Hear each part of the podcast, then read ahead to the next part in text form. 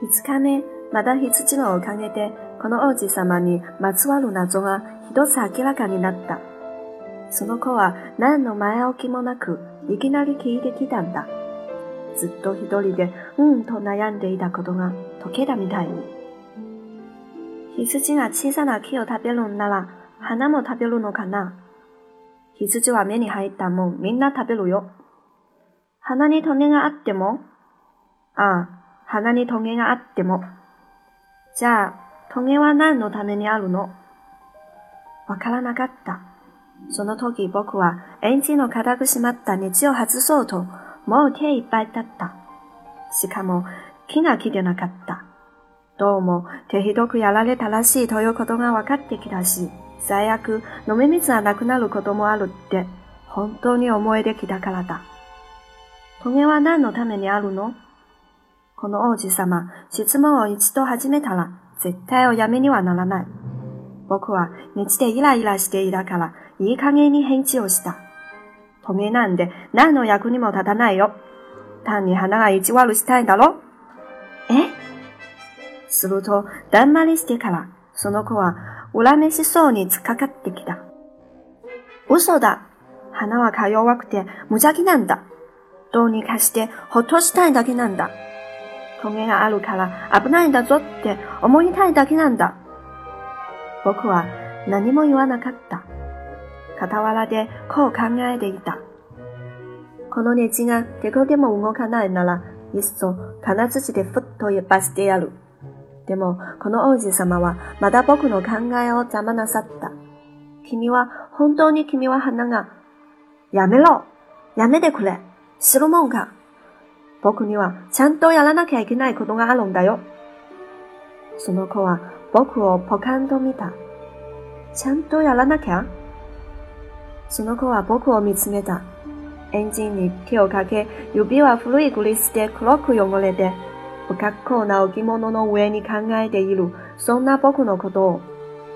大人の人みたいな喋り方。僕はちょっと恥ずかしくなった。でも、容赦なく言葉が続く。君は取り違えてる。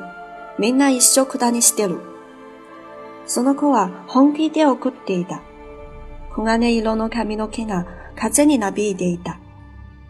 真っ赤なおじいさんの色星があったんだけど、その人は花の匂いも嗅がないし、星も眺めない。人を好きになったこともなくて、足しさんの他は何もしたことがないんだ。一日中、君みたいに繰り返すんだ。私はちゃんとした人間だ。ちゃんとした人間なんだ。それで花を固くする。でもそんなの人間じゃない。そんなのキノコだ。な、なにキノコ。この王子様、すっかりご立腹だ。百万年前から花はトゲを持ってる。百万年前から羊はそんな花でも食べてしまう。だったらどうしてそれをちゃんとわかろうとしちゃいけないわけ？なんで、ものすごく頑張ってまで、その何の役にも立たないトゲを自分のものにしたのか？って。羊と花の喧嘩は大事じゃないの？太った赤いおじいさんの足しさんの方がちゃんとしてて大事だっていうの。たった一つしかない花、僕の星の他にはどこにもない。僕だけの花が僕にはあって、それに小さな羊が一匹いるだけで花を食べ尽くしちゃうこともあるって。しかも自分のしてることもわからずに朝ふっとやっちゃうことがあるって分かってたとしても、それでもそれが大事じゃないっていうの。その子は真っ赤になって喋り続ける。誰かが200万の星の中にも二つとない。どれか一例の花を好きになったんなら、その人はきっと星空を眺めるだけで幸せになれる。あのどこかに僕の花があるって思えるから。でも、もしこの羊があの花を食べたら、その人にとってはまるで星全部がいきなりなくなったみたいなんだ。だから、それは大事じゃないっていうの。ねえ。その子は、もう何も言えなかった。いきなり、わーと泣き出した。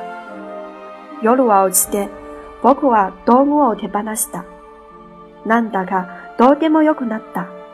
エンジンの子供、ネジの子供、喉の渇きも、死ぬことさえも。一つの星、一つの惑星、僕の居場所。この地球の上に一人の気ままな王子様が一らしく立っている。僕はその子を抱きしめ、ゆっくりとあやした。その子に言った。君の好きな花は何も危なくなんかない。羊に口輪を変えてあげる。君の羊に。花を守るものも変えてあげる。あと、どう言っていいのか僕にはよくわからなかった。どうやったらこの子と心が通うのか僕にはわからない。すごく不思議なところだ。涙の国って